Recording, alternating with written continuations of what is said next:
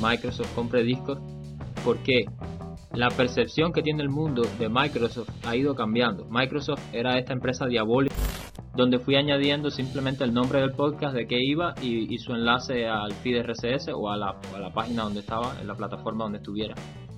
Siempre he tenido personas que han querido unirse al proyecto, incluso siendo sin fines de lucro, o sea, Hola amigos, ¿cómo están? Bienvenidos aquí, aquí a una vaina creativa. Les habla Jean-Pierre.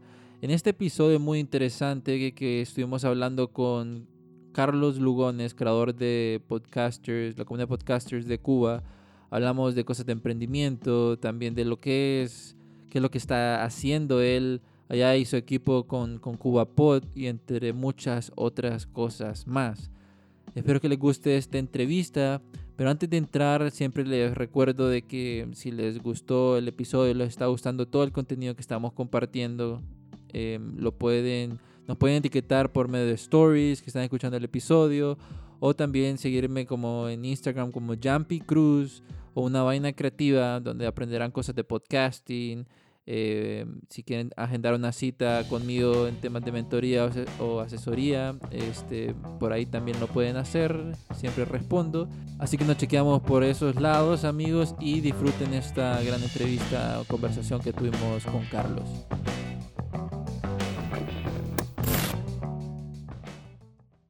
Hola amigos, bienvenidos una vez más aquí una vaina creativa, el podcast donde hablamos sobre podcasting, marca personal, creatividad y mucho más. Y en este episodio tenemos a un invitado especial desde Cuba. Él es Carlos Lugones, creador de empresas y proyectos, materializador de ideas, ingeniero de software, emprendedor, comunicador y artista. También es creador de la comunidad de podcasters de Cuba, CubaPod, que a mi parecer es algo muy interesante lo que está haciendo Carlos en Cuba.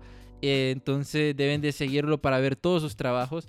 Pero hoy vamos a estar hablando de, temas muy interesantes. Carlos, bienvenidos aquí a Una Vaina Creativa. ¿Cómo estás? Mm, gracias, gracias hermano. Gracias por la invitación. Súper encantado de participar.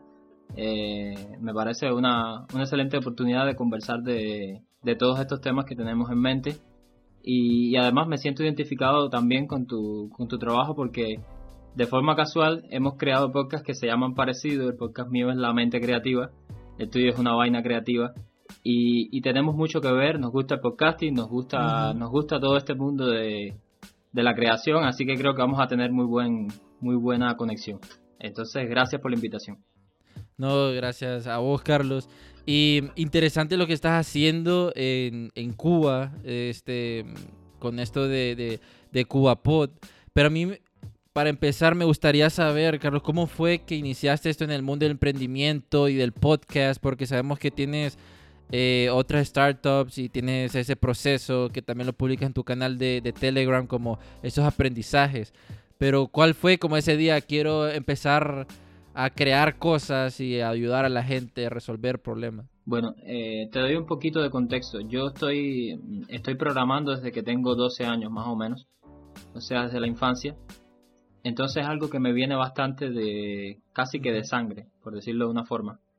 Y llevo mucho tiempo eh, creando cosas, creando, o sea, lo mismo creando software, programando, creando videos también todo lo que es la creatividad, que es algo que, nos mueve mucho a personas que no podemos estar quietas mucho tiempo, es, algo que me viene de mucho tiempo atrás. Emprendiendo alrededor de siete años, yo empecé a, crear proyectos de software desde antes de entrar a la universidad, hace siete años más o menos. Y lo que hice fue fundar equipos de... Empecé yo trabajando solo, creando proyectos para mí. Muchos proyectos también fueron regalados, aplicaciones, cosas sencillas eh, después empecé a formar equipos de personas para hacer software para terceros, vender software en Cuba a negocios particulares, a negocios privados. Eso lo estuve haciendo durante mi tiempo en la universidad, que es la Universidad de Ciencia Informática, eh, que es algo parecido a la, ingeniería de sistemas que se estudia aquí también. Y durante ese tiempo estuve entonces también creando proyectos profesionales. O sea que nunca me desvinculé de la, de la producción. Pero una vez que me gradué de la universidad, hace dos años, fue que empecé a tomarme el tema de crear startups más en serio. Y ahí fue donde empecé a tratar de hacerlo de forma pública, de comunicar mi proceso creativo, mi proceso de aprendizaje, que es muy importante, y que recientemente vengo a descubrir que, es lo que en el mundo eh, ya se conoce a nivel mundial, a nivel ya, ya está, más establecida esta filosofía de lo que es building in public, ¿no? construyendo empresas tecnológicas en público. Y me vengo a dar cuenta ahora, después de estar casi dos años haciéndolo. Entonces, el primer año fundé una, una empresa de eh, comercio electrónico que tenía sede en Estados Unidos, con un socio también aquí en Cuba.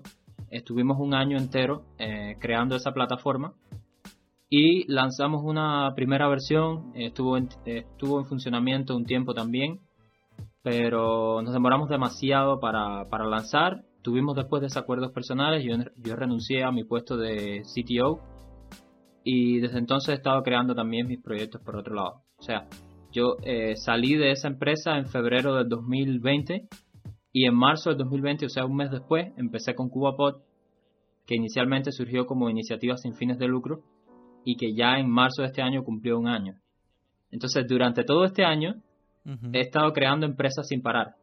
Algunas me han funcionado, otras he tenido que cerrarlas y tengo que reconocer que se me fue un poco la mano. He, creado más de lo que he sido capaz de, sostener. Entonces estoy bajándole un poco a, la creatividad, tratando de ser más estable y tratando de monetizar los productos que estoy creando para primero tener una base financiera adecuada que me permita escalar es más o menos un resumen de, lo que he estado haciendo. y bien interesante porque este, yo te he estado siguiendo en, tu canal, ¿verdad? Todos esos procesos de hacer eso de startups en live.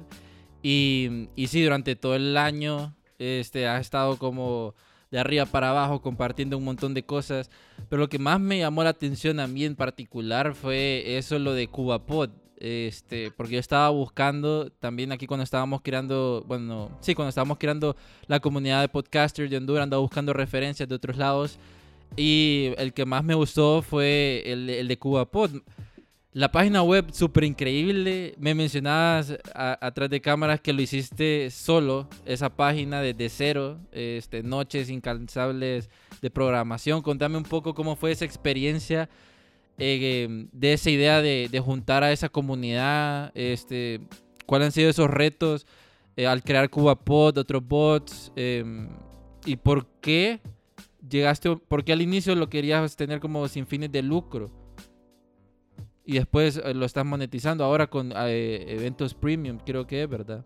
Sí. A ver, inicialmente yo, yo venía escuchando podcast desde hace un tiempo atrás eh, la cultura de podcasting en mi país, en Cuba, no es algo que esté muy difundido. Ahora está empezando a tomar fuerza con, con CubaPod y con otras personas que estamos haciendo poco de presión, digamos, para que se empiece a usar el formato en Cuba. De repente ya todo el mundo quiere tener un podcast en Cuba eh, y eso es algo muy positivo. Te decía, yo venía escuchando podcast desde hace un tiempo atrás y, y un día me dije, ¿qué tal si empiezo a escuchar los podcasts que se producen en mi país. Lo que pasa es que solo conocía a dos o tres. Entonces dije, bueno, no hay un lugar donde estén reunidos, que eso tiene que haberte pasado con tu comunidad en Honduras. Y fue muy probablemente lo que le pasó a Robert Sasuki en, República Dominicana. Me dije, yo tengo que encontrar el lugar donde estén los podcasts cubanos, porque es lo lógico, pero el lugar no existía. Así que empecé a formar una lista de, de, podcasts. Empezó siendo una lista pública en GitHub, eh, donde fui añadiendo simplemente el nombre del podcast, de qué iba y, su enlace al feed RSS o a la, a la, página donde estaba, en la plataforma donde estuviera. Y así empezamos, añadimos 13, eh, 14 por ahí. Y de repente empezó a tomar fuerza, la gente empezó a pedir que los añadiéramos. Los añadí, creé un canal de Telegram, creamos una cuenta en Twitter, y, empezó a crecer, a crecer. La lista se transformó en un sitio web eh, estático al principio. Actualizarlo era muy complicado porque para añadir un podcast nuevo había que modificar el código fuente y desplegarlo. Y así estuvo un tiempo como directorio hasta que poco a poco se fue convirtiendo en plataforma. Eh, entonces eventualmente me lo tuve que tomar más en serio. Eh, me uní con Ernesto Acosta, amigo mío y socio que vive en Austin, Texas. Ernesto fue el que tuvo la idea de cambiarle el nombre al proyecto que inicialmente se llamaba En Crudo Podcast Cubanos. Y me dijo, oye, ¿qué tal si le ponemos CubaPod? Y digo, ah, ok. Y la idea funcionó, el nombre funcionó, a la gente le encantó el nombre. Él hizo una primera propuesta de, identidad visual, fue la que pusimos en aquel tiempo, la estuvimos usando hasta hace poco que la cambiamos. Eh, y empezó a tomar fuerza la comunidad, a tomar fuerza, a tomar fuerza. Empezaron a sumarse muchos podcasters, eh, empezaron a unirse muchas personas y no ha parado de crecer desde entonces. Y para hacer un nicho tan reducido, que es el podcasting, y más reducido todavía, que es el cubano, creo que se han logrado, eh, hemos tenido logros interesantes. A nivel técnico, el sitio era, como te decía, estático en un principio. Poco a poco hubo que tomárselo más en serio y pues me hice una aplicación web ya más dinámica que pudiera estar añadiéndole podcast constantemente, pudiera estar añadiendo todo y que pudiera pues sumarse los episodios una vez que los podcasters los publicaran. Después creamos una herramienta para que los podcasters tomaran posesión de su podcast en la plataforma y pudieran eh, modificar aspectos de, los mismos, como el, título, el feed RSS y la apariencia y demás. Y entonces creamos el bot de Telegram. O sea, ha sido todo un proceso de creación de una plataforma que ha sido casi sin, sin darnos cuenta, fue de forma natural, nos fue llevando paso a paso a hacer cada cosa, ¿no? y es una historia bonita, también tengo que decir que he tenido un equipo de personas que han estado trabajando conmigo. O sea, en el sitio web, eh, en momentos muy específicos he tenido algún developer que ha estado un mes o dos conmigo y después se ha ido. Eh, me he quedado solo yo con la parte de la web y en la parte de las aplicaciones móviles que estamos desarrollando sí tenemos dos, dos ingenieros que están haciendo las aplicaciones móviles. Pero ¿qué pasa? Y hablábamos del tema de, de, o sea, de la monetización y por qué surge como, como iniciativa sin fines de lucro y esto es lo que le va a dar mucho sentido a todo lo que estamos hablando. La cuestión es esa, como yo no me lo planteé desde el principio como negocio, porque lo único que me interesaba era formar, eh, crear un lugar donde pudieran estar todos los podcasts cubanos, nunca me planteé la forma de monetizarlo, me lo planteé simplemente como eso, una iniciativa sin fines de lucro que pudiera ser sostenida por la comunidad. Y está bien y funciona en muchos lugares. Después me dije, quizás puedo acceder a algún grande, algún gobierno, alguna ayuda de una embajada, de alguna organización, alguna institución, pero no ha sido fácil, estamos en pandemia, el proyecto surgió en pandemia y se ha desarrollado en una situación bastante difícil a nivel mundial. Y me dije, o doy una vuelta, pivoteo, y convierto esto en un negocio para que pueda ser sostenible, no para ganar dinero ni hacerme millonario, es para, hacer, para que sea sostenible o lo tengo que cerrar. Y en ese sentido, los últimos meses los hemos dedicado a buscar fuentes de ingreso y por eso es que lanzamos el premium de CubaPod, que podemos hablar del bot. Eh, te puedo dar una descripción de qué es lo que hemos hecho, cómo está funcionando y, todo lo demás, pero creo que eso es una buena introducción para que se entienda qué es lo que es CubaPod como tal, que es simplemente la plataforma cubana de podcasting. Hablando sobre CubaPod y, todo lo que has hecho, este, ¿cómo has manejado eso del equipo? Pues porque al inicio uno tiene esa idea creativa de crear algo, necesito crear esto para juntar a los podcasters y todo, pero eh, también es difícil como encontrar esas mismas personas que están en esa misma sintonía con vos, de esa misma idea. Este, ¿cómo, cómo hiciste? además de conocer a tu amigo, sé que eh, tienes, tienes otras personas alrededor. Sí. A ver, CubaPod eh, ¿Te costó esa parte? siempre cuesta, pero ¿qué pasa? Que como es un proyecto comunitario y es un proyecto que está haciendo algo muy bueno, muy positivo por los cubanos, eh, de forma eh, sin, sin, sin buscarlo demasiado, siempre he tenido personas que han querido unirse al proyecto, incluso siendo sin fines de lucro. O sea, hay personas que quieren venir a trabajar gratis con nosotros solo por vivir la experiencia de formar parte de una plataforma real, un proyecto real, que está impactando la vida de miles de cubanos eso es algo que, que, está, que es muy bueno, porque muchas personas quieren vivir la experiencia. Y entonces, desde el principio, siempre hubo desarrolladores que incluso teniendo trabajo, querían unirse para ver cómo era la tecnología por dentro, para participar, hacer algún aporte, formar parte del equipo. Eh, estuvieron algunos un tiempo y les agradezco muchísimo. Luego se fueron porque no, no tienen un pago tampoco, porque no es un negocio y han tenido que ir a resolver problemas personales, han tenido que ir a buscarse la vida de alguna manera, pero el tiempo que estuvieron se los agradecí muchísimo. Y te digo, nunca me ha faltado eh, personas con ganas de unirse. He sido más bien yo el que no he permitido que se unan muchas personas, porque sé que como no podemos pagarles un salario, eh, tarde o temprano van a terminar yéndose. Ya esa filosofía la estamos cambiando, estamos tratando de volverlo un negocio, primero para sostener la infraestructura y segundo para poder pagarle eh, un salario a los trabajadores, porque el, el trabajo se remunera con salario. Y eventualmente, eventualmente, después que todo funcione hasta ese punto, si me puedo dar un sueldito yo, perfecto, pero no es lo que estoy buscando. Yo lo que quiero es sostener el proyecto. Entonces, en ese sentido, no nos ha faltado apoyo de la, de, la comunidad, no nos ha faltado apoyo de desarrolladores, no nos ha faltado apoyo de personas dentro y fuera de Cuba. Incluso eh, personalidades eh, mundiales eh, nos han apoyado. Mira, Robert Sasuki es un, un gran emprendedor y es una persona súper creativa y es el líder del movimiento podcasting en República Dominicana y nos apoyó, es, es eh, embajador de, nuestra plataforma. Eh, Claudia Valdés. Embajador, ¿verdad? Sí, Claudia Valdés, eh, también la esposa de, Robert Jaime. O sea, no nos ha faltado el apoyo internacional tampoco. Hemos recibido mucho cariño desde el primer día y, y yo pienso que eso también es lo que nos da mucha fuerza para seguir, ¿no? Que las personas aman el proyecto no sé si es por la forma en que nosotros nos proyectamos, no sé si es por la forma en que hacemos las cosas, que lo hacemos de todo corazón.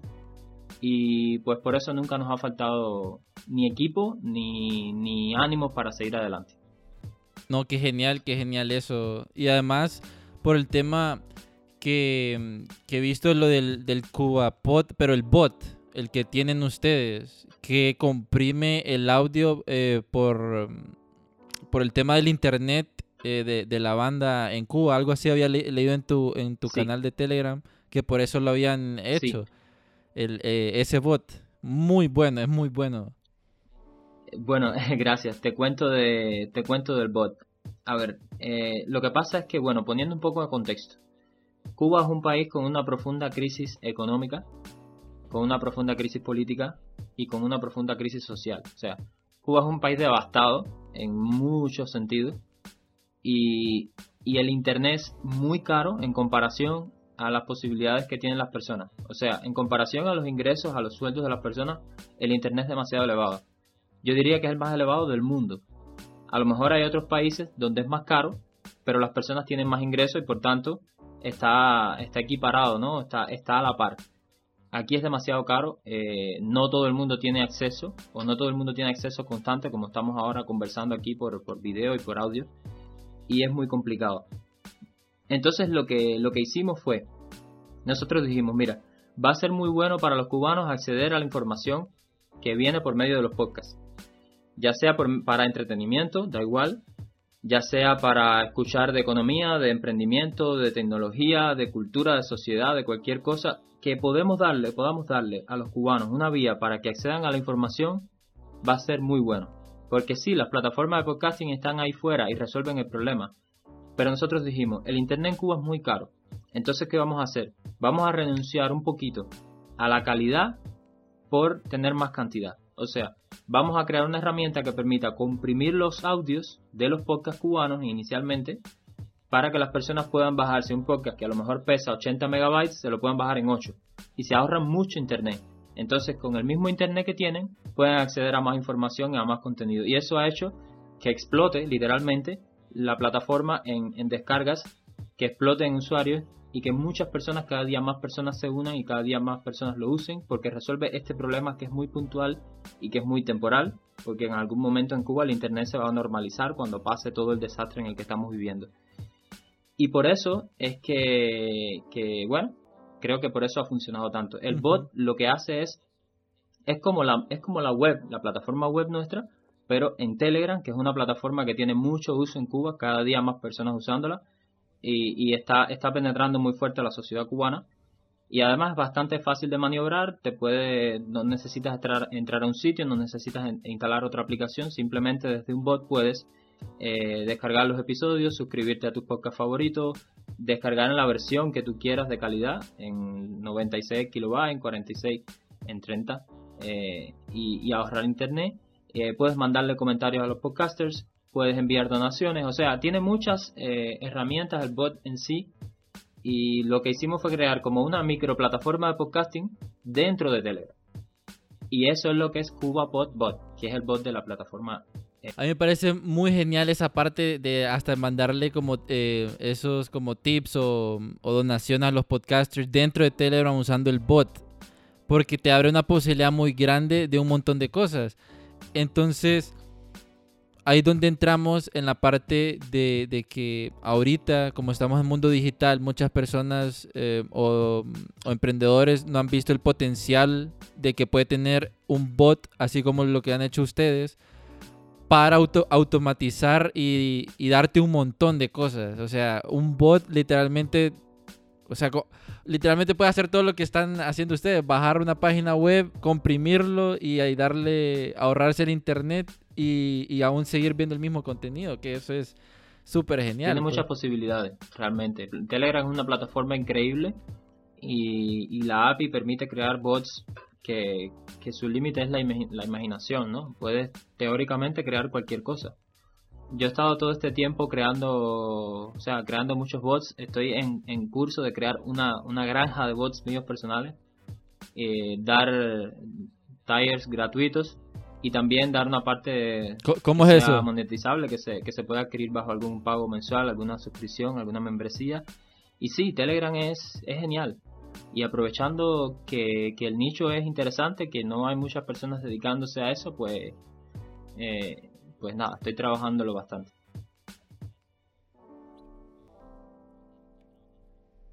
No, es súper perfecto. Si yo quería hacer un, bot de archivos Enigma en donde la gente, yo no sé de programación, eh, más adelante te voy a pedir consejos de cómo armar ese bot para archivos Enigma donde la gente pueda como decir Nikola Tesla y le salga toda la información de Nikola Tesla de, varias páginas. Eso se puede hacer, ¿verdad? Como vos pones un nombre y el bot te tira algo, toda, la información. Sí, sí, sí, claro, se puede hacer sin problema. O sea, habría que buscar la fuente de, información de donde vas a, donde, vas a beber, quizás alguna base de datos internacional, alguna API de algún sitio, o quizás pueda hacer buscar en Wikipedia y parsear la información y dárselo al usuario en forma de texto. Hay muchas opciones, claro que se puede, sí. Ahora, Carlos, eh, yo sé que em, ya has creado CubaPod, pero has creado otras, otros startups eh, que habías mencionado, todo ese proceso que eh, tuviste durante todo el año. Eh, creo que tienes ahorita tres. si, si me dices cuáles son los nombres y el que va a salir, creo que es el de, el de, el de Telegram. No sé, no sé si estoy dando información clasificada ahí. pero no, no, pero, no hay problema, es información pública. si nos comenta un poco de esas que estás haciendo, de esas startups, porque eh, es muy interesante esa parte creativa que estás proponiendo, pues. Bueno, eh, a ver, yo he estado, como te decía, formando, formando muchas empresas. Llega un punto en que tengo que buscar eh, un mapa mental que tengo que, que uso en ClickUp, que es una muy buena herramienta de productividad para organizarse. Porque han sido tantos proyectos que a veces tengo que irme a ese mapa mental porque son demasiados. Eh, inicialmente, bueno, yo eh, te decía, salí de aquella empresa de comercio electrónico por problemas personales, con diferencias con mis socios, cosas que pasan a todo el que está emprendiendo. Eh, fundé CubaPod, luego empecé con, con otra empresa que se llama Flowicard, que es una plataforma de comercio electrónico también, pero enfocada en procesar pagos eh, para comercios eh, pequeños que tengan tiendas en OpenCart y todo, y todo el estilo. Estuve también un año trabajando en ese proyecto y también renuncié. Increíblemente, después de un año, eh, cometí el error dos veces. Renuncié a mi puesto también de CTO. y nada, hay una negociación ahí en curso, pero bueno, no, no quiero decir nada por el momento. Pero puede ser que se retome el proyecto en algún, en algún punto en específico, lo que sí me estoy dando un tiempo para pensar. Bueno, eh, durante este tiempo que he estado creando Flowicard, me asocié con, un amigo argentino que se llama Santi Merlo, Santiago Merlo, que tiene la idea de romper con la educación tradicional a nivel mundial. Tiene una filosofía y un manifiesto para cambiar la educación y nos planteamos crear una plataforma que se llama Liduco, que está ahora mismo se está creando, no, no está todavía en producción. Lo que tenemos en producción es eh, un landing page para mostrar el, el manifiesto eh, y he estado pues creando proyectos pequeños eh, durante todo este tiempo. Algunos han funcionado, otros no han funcionado. Por ejemplo, en un momento muy específico quise crear una plataforma de podcasting eh, que se llamaba El Castero, que venía siendo como CubaPod, pero para el mundo, un poquito más extensa, ¿no? Pero me dormí, son cosas que pasan y cerré el proyecto y decidí seguir adelante con CubaPod. En algún momento pienso crear una plataforma de podcasting para el mundo, pero la industria se está moviendo muy rápido.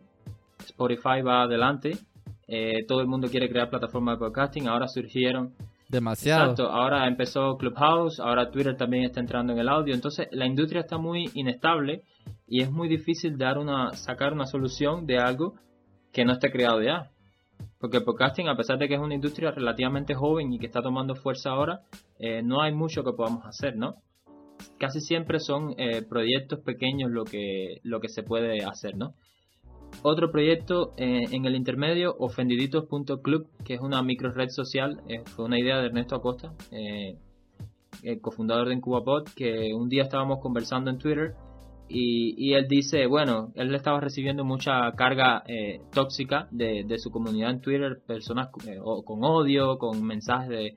Porque él es muy polémico, es una persona que no, no, no se limita mucho a decir lo que piensa y eso a veces ofende a muchas personas. O a personas que tienen una alta sensibilidad, se ofenden por cualquier cosa y él les dice, bueno, a llorar a la llorería, a llorar al parque o a llorar a tal lugar y yo le dije, oye, eh, vamos a crear este, este espacio para que tus ofendidos puedan ir y expresar, tu, eh, expresar todo su odio por ahí. Fue una idea que tuvo él originalmente y él estaba proponiendo algo así en Twitter y entonces nada, en una tarde me senté y lo programé y, era un proyecto muy sencillo, es un, espacio donde tú entras y publicas, eh, me ofende tal cosa, me ofende lo que está pasando en mi país, me ofende que Ernesto dijo esto en Twitter y entonces se creó como una dinámica de lo más bonita y el proyecto pues surgió de ahí. Pero es algo muy sencillo, es más bien algo de ocio, ¿no? Ofendiditos Club, eh, lancé un medio de comunicación para, para, para apoyar a los emprendedores cubanos, se llamaba Cuban Valley, eh, lo que pretendía era un poco eh, darle esa promoción que necesitan los emprendedores dentro de Cuba, que es muy difícil emprender dentro de Cuba, es muy difícil, no tenemos apoyo de nadie prácticamente, no nos apoya el gobierno, no tenemos apoyo, muy gran, gran apoyo digamos de la comunidad internacional, porque más bien la comunidad internacional ve nos ve a los cubanos como dinosaurios todavía, como personas que estamos en otro mundo, que no tenemos internet, que no sabemos nada, y no es así. O sea, los cubanos, a pesar de lo difícil que es todo el tema de la tecnología, del acceso a internet, los cubanos tenemos una mentalidad muy creativa y somos personas muy luchadoras. Y lo que me propuse fue, pues, eh, apoyar a los emprendedores cubanos con un medio de comunicación. Tampoco funcionó.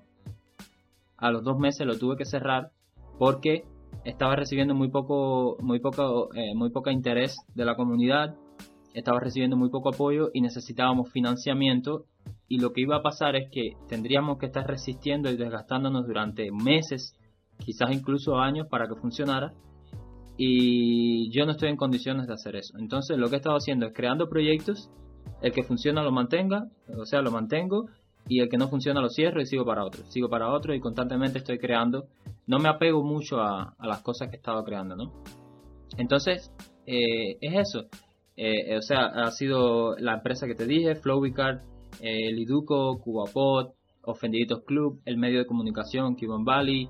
empecé a crear Telegram Post, que es una es como buffer, o sea, una herramienta para publicar, programar publicaciones hacia Telegram es como el buffer, pero de Telegram, ¿no? Algo como Planable, pero para Telegram. Que, dicho sea de paso, y que bueno que lo mencionas, eh, es algo que me interesa mucho porque las grandes eh, corporaciones, las grandes empresas a nivel mundial, que se dedican a crear herramientas para manejar redes sociales como quizás eh, Hootsuite y como Buffer y todas las demás, no han tenido muy en cuenta a Telegram. Telegram es una plataforma muy subvalorada y yo creo que Telegram tiene muchísimo potencial. Y a Telegram tenemos que hacerle más caso porque Telegram es un player, un competidor muy fuerte en el mercado, a pesar de que todo este tiempo haya estado sin monetizar, pues ya va a empezar a monetizar y las personas van a empezar a mudarse a Telegram poco a poco, poco a poco, ya tiene más de 500 millones de usuarios activos. Y pues nada, este proyecto que la idea es crearlo bien rápido y lanzarlo cuanto antes, ya, ya lo tengo casi listo ya, se llama Telegram Post. Y eh, me planteé eh, hacerlo en vivo por YouTube, cosa que no pude sostener, así que nada, he seguido programando en silencio y cuando lo lance pues voy a estar explicando cómo crece públicamente sus cifras, eh, cuántas personas logro que me compren la membresía, cuánto, cuántos canales se suman, cuántas publicaciones diarias y, y todo lo demás. Esa es un poco mi historia. Han habido otros proyectos que no creo que valga la pena mencionar porque no han tenido mucho impacto. Pero es eso, básicamente. Comentabas algo bien interesante, eh, este, y qué genial eso de Telegram Post, pero comentabas algo interesante de no apegarse tanto a los proyectos en cuanto uno mira que, que quebró o ya no, ya no da ese proyecto. Eh, tal vez uno se enamora tanto del proyecto que, que, dice, eh, pucha, em, no sirvió esto, aquí ya no vuelvo a crear nada porque no le gustó a la gente. Em, el hecho de caer y volverse a levantar, eh, creo que es algo que sería bonito discutir porque los emprendedores así, uno crea algo al inicio y la gente lo rechaza y después tiene que volver eh, y volver y volver.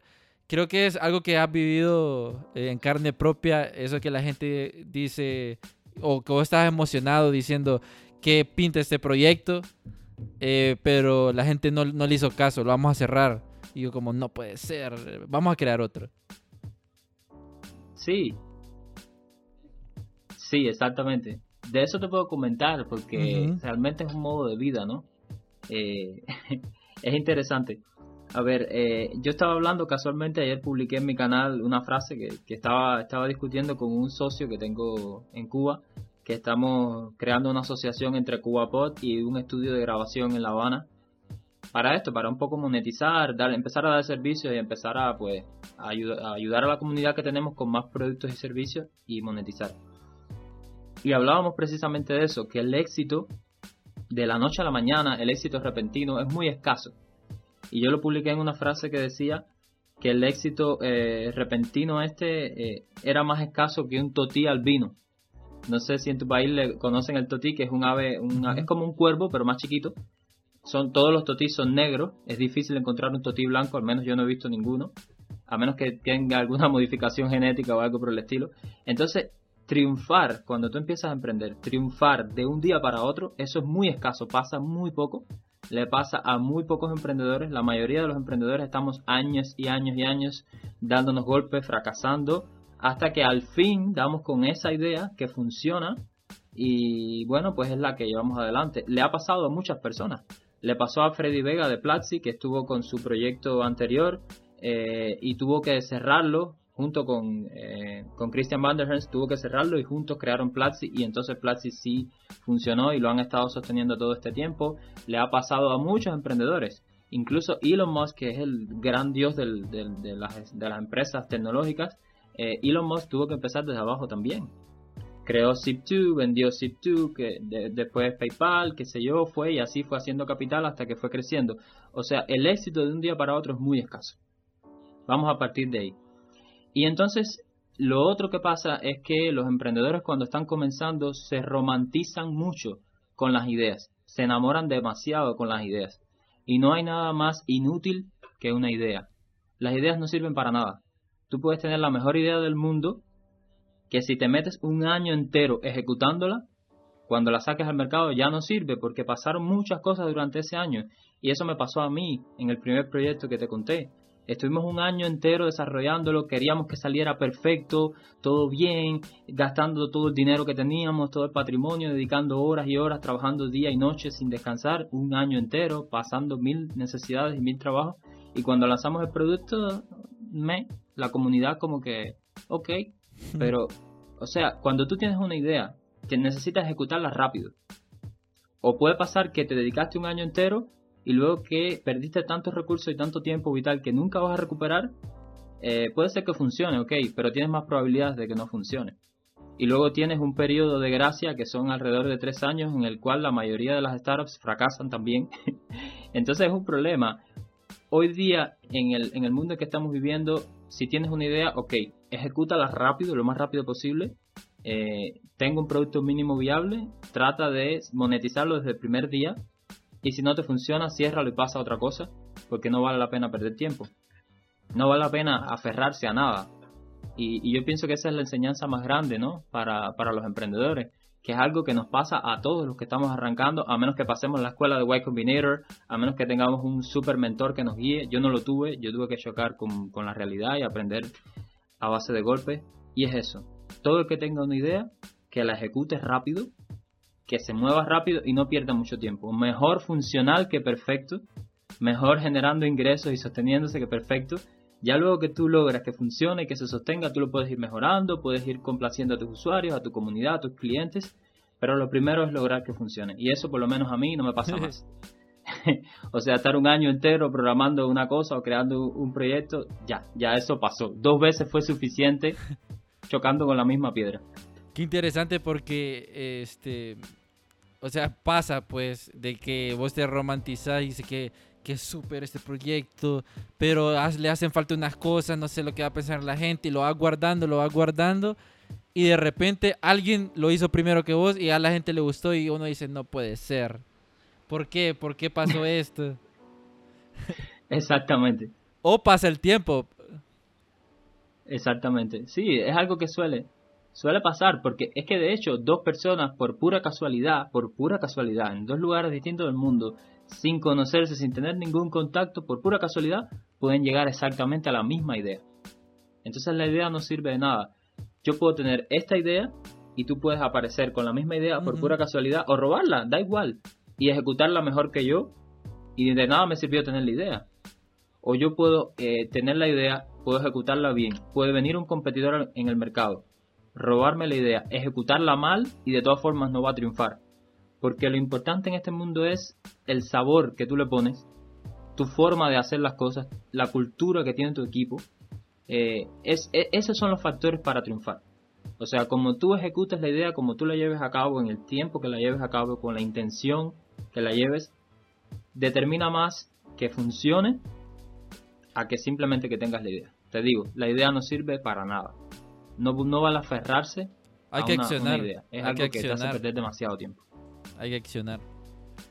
Ahora, ahora bien, eh, hay un tema también alrededor de todo esto de que muchos emprendedores, y también me ha pasado a mí, de que si doy esta información, siento yo que me van a robar la idea y se van a adelantar y te pega como ese, como, como esa vocecita en la mente, lo hago, no lo hago, lo hago, no lo hago. Este, ¿te ha pasado este, de eso? Sí, a, ver, a mí me pasó. O sea, yo fui ese tipo de emprendedor, sobre todo al principio, porque pienso que todos salimos de ahí, ¿no? A menos que tengamos otra formación, como te decía. Eh, a eso se le llama emprendedor Gollum. O sea, e, este emprendedor que tiene una idea y la atesora, que es solo para mí, es mi tesoro, y no quiero que nadie, no quiero hablar de esto en público, y siempre estoy mirando para el lado con la paranoia a que me la roben y no sé qué. Eso no funciona, es lo que te decía, la idea no importa tampoco, que alguien te la robe tampoco importa. De hecho, a mí me rompió mucho cuando leí el libro negro del emprendedor, eh, un libro que recomiendo plenamente para todos los que vayan a empezar a, crear empresas, startups, a los que vayan a, a emprender. Es un libro que te habla la realidad, te habla claro, describe este mismo fenómeno que son los emprendedores Gollum, que al final quieren atesorar tanto una idea, y nos ha pasado a todos, que terminan demorándose demasiado tiempo en lanzarla o no la lanzan y al final no sirve de nada. Y entonces eh, eso es una cosa y lo otro es que llevar una idea en público, publicar tus ideas, tiene muchas más ventajas que quedarte callado y no decirlo. ¿Por qué? Cuando tú sales públicamente y dices la idea que tú tienes, lo que tú estás creando, los pasos que estás dando, van a salir muchas personas a ayudarte a mejorar la idea van a salir muchas personas a darte punto de vista que tú no habías tenido. Te van a dar herramientas, te van a dar metodologías, te van a dar eh, recursos que tú no habías descubierto porque no lo sabemos todo. Y crear ese sentido de comunidad, cuando tú estás creando una cosa, hace que cuando tú lo lances ya hayan personas esperándolo y por tanto las probabilidades de que tenga éxito son mayores. Por eso es que esta filosofía de building in public tiene tanto éxito, porque estás creando un escudo de protección alrededor de ti, alrededor de tu idea, que multiplica las probabilidades de éxito. Entonces esa filosofía de emprender en silencio quedó en el siglo pasado. Ya eso no funciona en un mundo tan dinámico y tan rápido como el que estamos hoy. Hoy lo que funciona es, tienes una idea, públicala, consúltala con tu comunidad, busca recursos rápidos, si necesitas financiamiento, búscalo rápido, si lo puedes hacer por ti mismo, hazlo rápido, ejecuta, valídala rápido, empieza a monetizar y vete a ver si vale la pena sostenerla. Si no, pues pasa a la siguiente. Es lo que hay que hacer y es la filosofía que funciona. Qué excelente, qué excelente. Ya saben, amigos, apunten eso. Si tienen la idea, láncense. También la voy a aplicar. Este, porque el tiempo es oro. Así como decía Félix Montelara, el tiempo es oro y uno hay que aprovecharlo. Eh, retomando unas palabras que decía Robert Sasuke, eh, lánzate, lánzate, este, tírate del paracaídas, no sabes qué es lo que va a pasar. Y, eso es lo importante de también esa metodología que, mencionabas como Build in Public, creo que era. Eh, también está relacionada con la marca personal, porque la gente ya también te va dando como un nombre. Ah, él es Carlos, eh, que está creando ese startup. Ya se mira un proceso ya documentado. En cuanto la gente ya te puede decir, eh, ya terminaste ese proyecto o, o ya saben ese proceso y en dado caso que tengas un, éxito grande, las personas vieron como de, pequeños pasos ya, ya estás en, lo, más alto, que es eh, algo bien bonito de la marca personal y hacer ese build in, build public también. Claro, sí, plenamente de acuerdo, es algo que funciona funciona súper bien. ¿Qué pasa? Que, em, o sea, cuando estamos arrancando, hay muchas personas que quieren aparentar que, son unos cracks y que son súper exitosos y, no vale la pena vivir de apariencia. Yo, eh, en lo personal, yo publico mi proceso creativo, eh, lo cuento todo, cuando me va bien lo digo, cuando me va mal lo digo y, no hay nada que ocultar. Al final, si, eh, si, va si voy a terminar teniendo éxito, pues, pues ya, prefiero que se vea mi proceso creativo y, no me preocupa. No, sí, es, es, genial esa idea, Carlos. Ahora, también hablabas de esta guerra del audio, Telegram con su función del audio, Clubhouse, eh, Twitter, Instagram. ¿Qué pensás sobre todo esto? De que estas grandes empresas se están metiendo mucho a esto del audio, cómo, cómo ayudar al emprendedor, a los podcasters, estar en estas plataformas, diferentes herramientas que están saliendo y muy enfocadas al audio.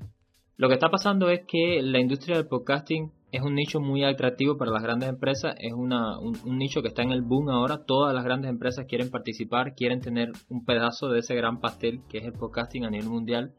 Eh, incluso plataformas grandes como, como Apple, como la, la, plataforma iTunes, se han quedado un poco atrás y ahora incluso Apple se está poniendo las pilas, cambiando cosas núcleo en la plataforma, como la relación suscribirse, ahora se llama seguir.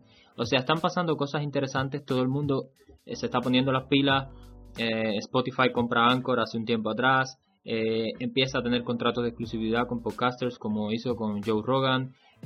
todo el mundo quiere entrar en la industria del podcasting porque es un muy buen nicho, es súper atractivo, es, tiene posibilidades reales de monetizarse y tenemos estos grandes players en el mercado que por supuesto quieren llevarse el mayor pedazo del pastel. Entonces, eh, surge Clubhouse con esta, con esta ventaja de ser de los primeros en hacer algo como lo que hizo, que bien podía haberlo hecho cualquiera, eh, cualquier otra empresa, pero lo hicieron ellos y estuvo muy bien que lo hicieran. Y eh, bueno, pues se unieron grandes personalidades como Elon Musk y, todos estos dioses que donde llegan, todo lo que tocan lo convierten en oro, como el rey Midas, Mark Zuckerberg y todos estos grandes empresarios. Y bueno, eh, lo hablábamos el otro día en mi comunidad, en el chat en vivo de Telegram. Eh, en diciembre del año pasado ya tenían una evaluación de 100 millones de dólares. Y en poquitos meses después, ya a principios de este año, ya habían subido a mil millones de dólares. O sea, se volvieron unicornios en muy poco tiempo. Y es precisamente por esto, por la capacidad que tiene el audio de llegar a muchas más personas y por haberlo hecho eh, en tiempo real y que si no eh, participas en la conversación te la pierdes, ¿no? O sea, introducen esto de lo que es el, miedo a perdérselo, ¿no? El fear of missing out, el FOMO. Y, y bueno, es una plataforma hasta cierto punto eh, adictiva. Eso es algo que incluso Robert Sasuke también ha, ha criticado mucho en las redes sociales modernas muy adictiva y además eh, teóricamente puedes eh, encontrarte y, escuchar a cualquier persona a nivel mundial sea quien sea y eso es algo muy muy importante. Eh, entonces por supuesto Twitter dijo no me voy a quedar atrás Twitter está viviendo de propaganda o sea de publicidad hace mucho tiempo. La publicidad cada día da menos dinero. Hubo hace poco un informe que mostraba cómo el retorno de inversión de las grandes empresas que invierten en publicidad ha estado disminuyendo con el tiempo. Incluso en Google, en Facebook, en Twitter, en Instagram, en todas las plataformas donde hay publicidad, cada día da menos dinero.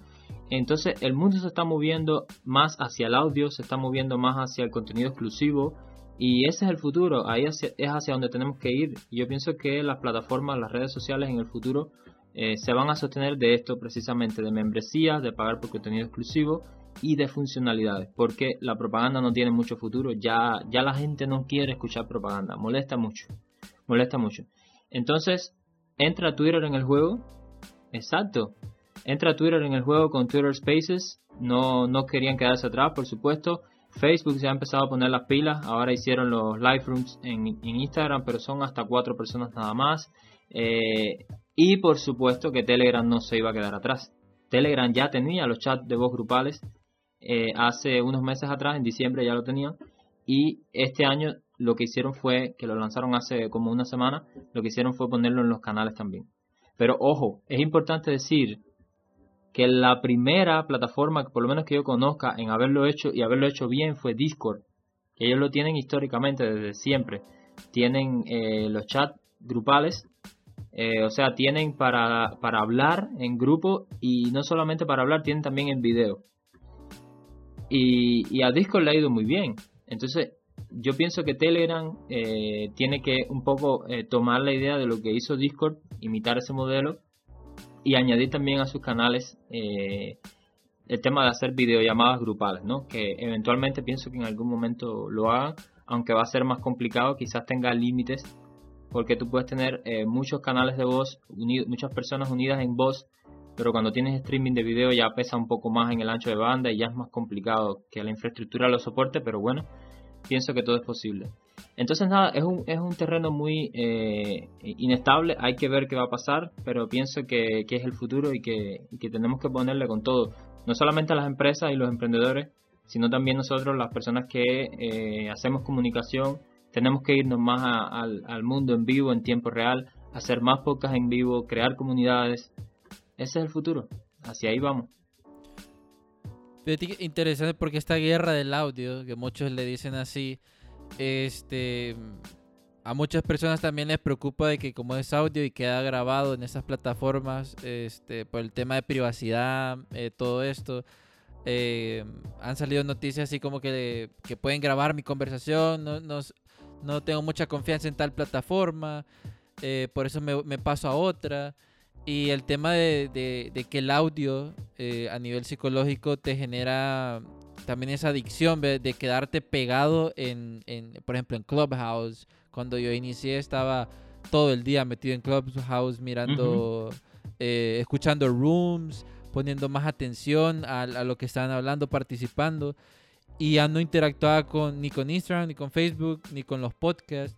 Que, eso es algo que también en la comunidad, este, creo que lo mencionaba Robert Sasuke o no me acuerdo quién, de que el problema de, que hayan tantas plataformas de audio que te está robando el tiempo en otras cosas.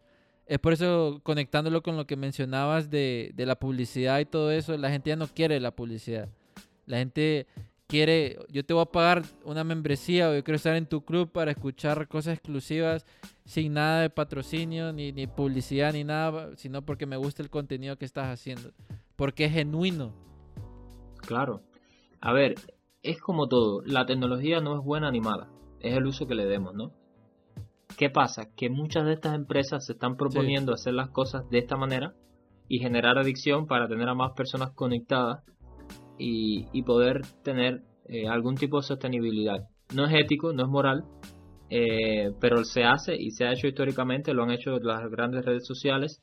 Es un problema muy serio que hace mucho daño y, si, si no estamos conscientes de que el fenómeno es real, si no estamos conscientes de que van a buscar todas las formas posibles de generarnos adicción, eh, nosotros vamos a ser los culpables si dejamos que eso nos haga daño. Yo puedo dedicar un tiempo, tú puedes, cualquiera puede dedicar un tiempo al día a entrar a un club y participar en una charla o escuchar alguna transmisión de estas en vivo, eh, pero está en nosotros determinar hasta qué punto queremos estar dedicando nuestro tiempo. De nada me sirve estar el día entero escuchando a Elon Musk, al otro, al otro, al otro, a 80 super emprendedores si yo no voy a ejecutar nada. Volvemos al principio. ¿De qué me sirve? O sea, tú puedes tener todo el conocimiento, toda la teoría, lo que necesitas es ejecutar.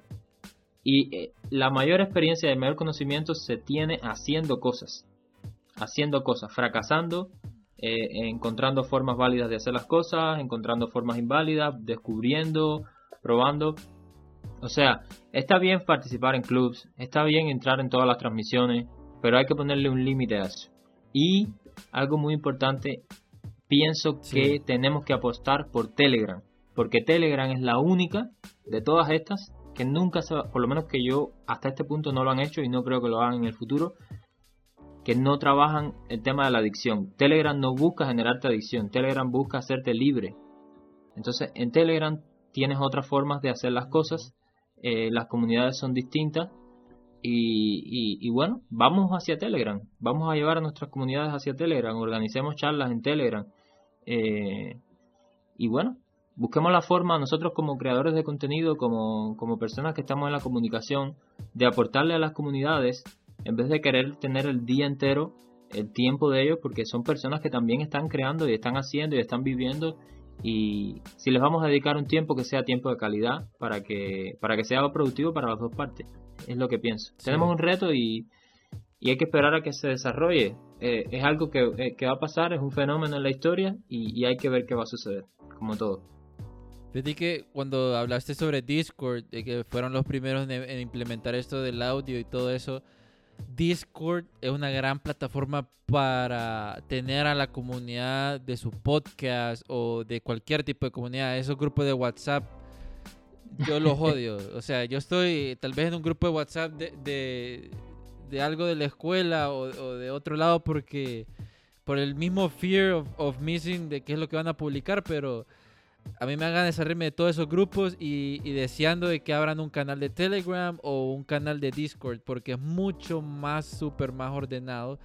Y lo genial de Discord es de que vos puedes tener este, a tu comunidad súper organizada por canales. Por ejemplo, estás hablando sobre informática y en el otro lado estás hablando sobre marketing. Entonces todos están dentro de un mismo paraguas, por así decirlo pero hablando diferentes temas y no se revuelve mango con arroz. Em, o, hacer ese mix todo, todo, raro. Y en Telegram también esa función súper increíble del canal, pues que es como un newsletter. Este, te manda la información y, y ah, solo lo ves, no, no, no comentas. Eh, hay una opción de que puedes abrir como un grupo para que la gente que comente y todo eso, pero hay, hay ciertas personas que no les gusta siento yo de que por todo esto que estamos viendo y que lo que ha hecho Discord, eh, Telegram y todo este mundo del audio, Microsoft este, ya está poniendo como el ojo a comprar Discord. Creo que lo habías compartido en tu canal. Eh, y eso ya son movimientos, si te fijas, ya son movimientos de grandes empresas queriendo comprar plataformas que siempre han estado, pero las quieren para ellos obvio que para mejorar, para, para, para controlar eh, también la información, porque miran que le, ese, le está saliendo muy bien.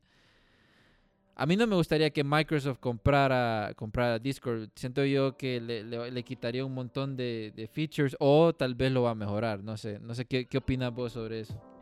Bueno, a ver, yo pienso que, que incluso estaría bien. O sea, entiendo por tu lado, quizás no estés de acuerdo, eh, yo no, tengo ningún problema con que Microsoft compre Discord porque la percepción que tiene el mundo de Microsoft ha ido cambiando. Microsoft era esta empresa diabólica, malévola, que lo único que quería era el dinero y destruir a sus competidores y hundir a todo el mundo y quedarse como el super imperio en todo lo que hacía. Y eso fue en la época de Bill Gates. Pero con Satya Nadella, que es un señor un poco más humano, vamos a decirlo de esa forma, eh, la, empresa cambió su misión y ahora la misión es eh, eh, como ayudar a las personas, ¿no? Es como ayudar a que las personas cumplan sus sueños, algo por el estilo, ahora no sé exactamente la misión como, es. Pero Microsoft ya ha cambiado su, su, su dinámica, ahora apoyan el software libre, ahora quieren apoyar comunidades, ahora se han vuelto mucho más inclusivos compraron GitHub, que es la gran red social de programadores donde nosotros todos tenemos el código fuente de nuestros proyectos guardados. Han incluso han dejado muchas cosas que antes no estaban gratis, ahora son gratis y están apoyando proyectos de software libre y demás. Eh, mejoraron mucho GitHub. GitHub se ha convertido en una, si antes era una gran plataforma, ahora es mucho más enorme todavía. Compraron NPM, que es un repositorio de donde, donde hay eh, librerías de, de, JavaScript. Eh, compraron Minecraft. También es verdad que privatizaron mucho de Minecraft y hubo que pagar por membresía y tal y para poder entrar a jugar está bien, pero por lo menos lograron que se sostuviera el juego, eh, han creado infraestructura para que crezca más todavía. O sea, hoy día donde Microsoft esté poniendo la mano, están mejorándolo todo, excepto en LinkedIn, que también lo compraron y no, no sé qué les ha pasado, que no han logrado cambiar LinkedIn, lo que han estado ha sido copiando eh, funcionalidades como copiaron las historias eh, de, Instagram y de WhatsApp, lo pusieron en, en, en LinkedIn y han estado copiando y no han dado todavía con la solución con LinkedIn, yo casi que prefiero que lo cierren porque no. Hoy día LinkedIn se ha quedado demasiado atrás, ¿no?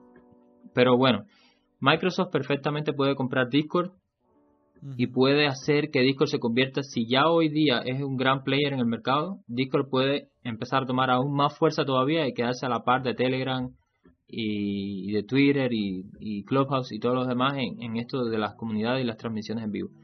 ¿Qué es lo que tú decías? Discord es el rey de las comunidades, estoy de acuerdo.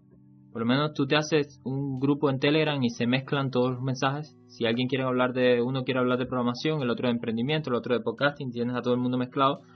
En Discord puedes tener canales y eso está muy bien. Y incluso tengo entendido que Discord fue quien inició a buscar compradores.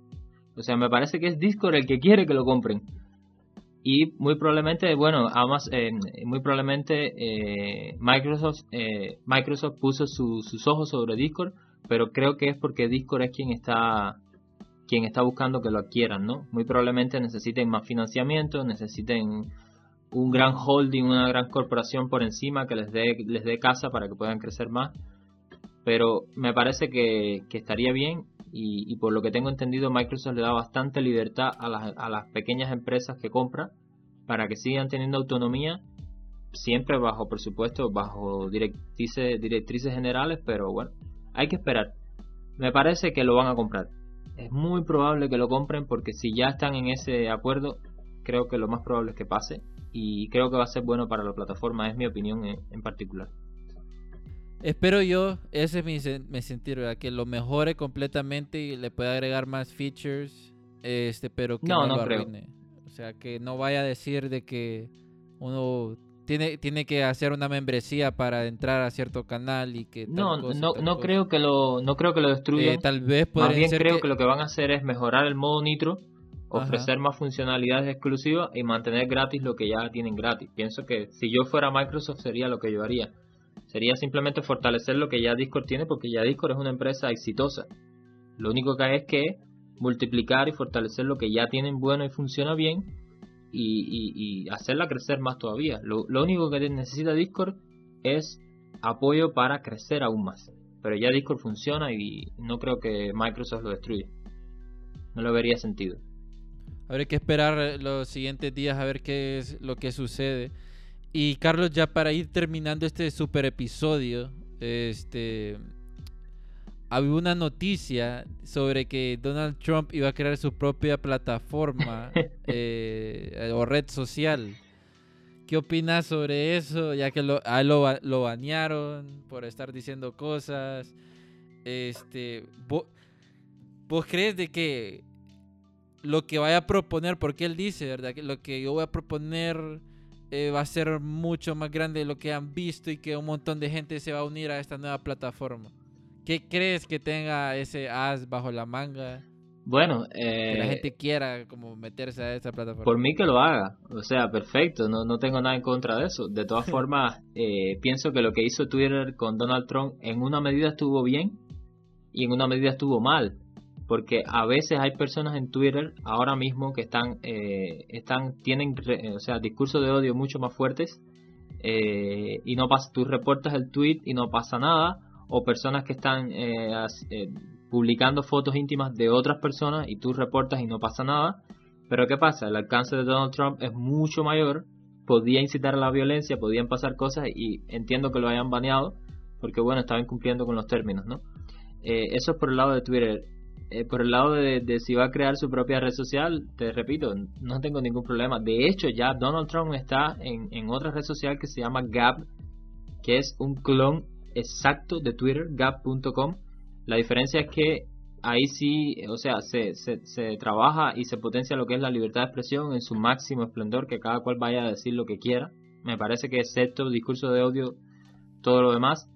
Y es eso, es el clon de Twitter, y la diferencia es que las personas pagan por sostener la plataforma en vez de que la plataforma se sostenga en base a vender la información de los usuarios y en base a publicidad, ¿no? En Gap tú eres el dueño de, la red social, por decirlo así, tú eres el cliente, eres tú, no eres el producto, ¿no? Y, y ahí está Donald Trump y ahí se publican los tweets, de hecho los tweets que, que estaban baneando en Twitter los pusieron en Gap y ahí él tiene una comunidad grandísima de millones de suscriptores que no es tan grande como la de Twitter pero ahí está. Si va a crear una red social o no, no sé, habrá que ver qué pasa. Eh, pero creo que Gap le puede resolver el problema. Y también tengo entendido que está en Telegram, Donald Trump. Y Telegram es bastante inclusivo y es bastante abierto en torno a que cualquiera se exprese libremente. Así que Telegram pudiera ser una muy buena eh, plataforma para, para él o para cualquier otra persona que quiera comunicar lo que entienda. Telegram lo que, lo que banea es eh, la pornografía eh, y dos o tres cosas así. No creo que, que baneen a un político. Eh, y te repito, al final, ya sea por Telegram, ya sea por Gap o por la red social que sea, a una persona hoy día en, en el mundo, a una persona que quiera expresarse, no hay forma de pararla. No hay forma de pararla. Lo único que tiene que hacer, si él quiere llegar a más personas, lo único que tiene que hacer si ninguna red social lo apoya y lo banean en todas partes, es simplemente abrirse un sitio web y transmitir en vivo desde ahí, o publicar ahí, hacer transmisión en vivo en audio, en video, publicar, da igual, o sea, es que eso es algo que no lo para nadie, por mucho que lo quieran banear. Si él, va a encontrar su forma de, darse a conocer. No creo que sea un problema, pero bueno, veremos qué pasa. Veremos qué pasa en esas noticias tecnológicas. Y Carlos, ya, ya para terminar este episodio, este, estamos entrando a, la, a la pregunta creativa, que es donde eh, hay sorpresas y todo. Pero aquí te tengo una pregunta antes de entrar a, la vaina creativa. ¿Qué consejo le darías a esas personas que quieren empezar a programar o crear una startup? Y la otra pregunta es, si tuvieras que dejar un mensaje aquí en este podcast para tu yo del futuro, ¿cuál sería? Perfecto. Para las personas que están comenzando a crear startups, a programar, las personas que les interesa emprender en el mundo tecnológico, primero, pasen la escuela startup de Y Combinator. Está muy buena, ahí están los mejores recursos de la industria, los emprendedores exitosos, los, las personas y los líderes que han creado startups exitosas en el pasado y en el presente. Eh, ahí hay los mismos recursos materiales, hay una comunidad, se pueden publicar eh, semanalmente eh, actualizaciones de proyectos, de tus proyectos y te conviertes en un fundador certificado de Y Combinator y luego puedes acceder a financiamiento. Eh, ese sería el consejo. Pasen la escuela de Y Combinator directamente para que no tengan que pasar por el proceso doloroso de chocar con realidades y con, con cosas que tarde o temprano vas a chocar, pero que pudiste haberlas descubierto si hubieras visto las conferencias de grandes emprendedores eh, como Paul Graham y como el fundador de Y Combinator y demás. Ese sería el consejo en esencia y una segunda parte del consejo es que ejecuten rápido y no pierdan tiempo. Sean objetivos, estudien lo que necesiten estudiar en particular para llevar a cabo una idea, llévenla rápido, ejecútenla rápido. Si funciona, manténganla y si no, pasen a lo siguiente porque no vale la pena aferrarse a nada ni vale la pena perder tiempo a menos que sea una idea que pueda cambiar el mundo y que tenga una supervisión a largo plazo, que valga la pena luchar por ella y desgastarse. Si no, no vale la pena, hay que ejecutar rápido. Ese sería mi consejo. Y a mí en particular, si pudiera dejarme un mensaje para el futuro, es enfocarme. Pienso que dentro de cinco años me gustaría mirarme a mí mismo y haber dicho, qué bueno que te enfocaste, qué bueno que eliminaste de tu vida las cosas que no eran importantes, te dedicaste a hacer lo que había que hacer y, a, no perder tiempo. Eso es lo que me dejaría. Un mensaje de, enfocarme y de concentrarme en lo que vale la pena. Porque el mundo es muy amplio, a veces nos, nos volvemos locos, nos, nos desenfocamos, nos dedicamos a cosas improductivas y te digo, la vida es muy corta, el mundo es muy grande y no hay tiempo que perder.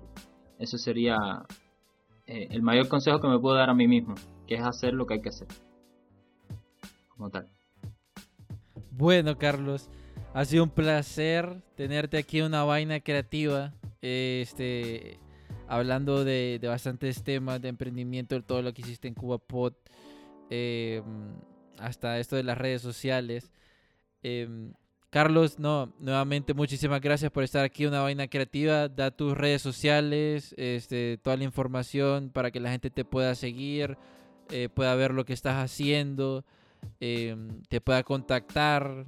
No, por mi parte, de verdad, súper agradecido también. Me encantó la conversación y complacido de conectar contigo. Aquí tienes un amigo, un colega para, para, pues, para seguir conversando, para seguir creando. Eh, pues por mi parte estoy en lugodev.com, lugodev con v al final.com, que es mi sitio web personal, ahí están los enlaces a redes sociales, tengo el mismo nombre de usuario en todas partes y estoy tratando de que mi canal de comunicación principal sea Telegram, aunque es muy difícil crecer en Telegram. Y nada, me dedico a esto, a crear startups en público, a emprender, a contar mis fracasos y a contar mis éxitos y a contar la filosofía detrás de, de estas empresas tecnológicas que estoy creando es mi filosofía y bueno, mi podcast es La Mente Creativa donde también invito a, emprendedores eh, para que cuenten sus historias y donde voy contando también cómo voy creando estas plataformas tecnológicas. Así que por mi parte súper agradecido también y súper complacido y, espero que sea de utilidad para la audiencia y, y gracias por tu tiempo.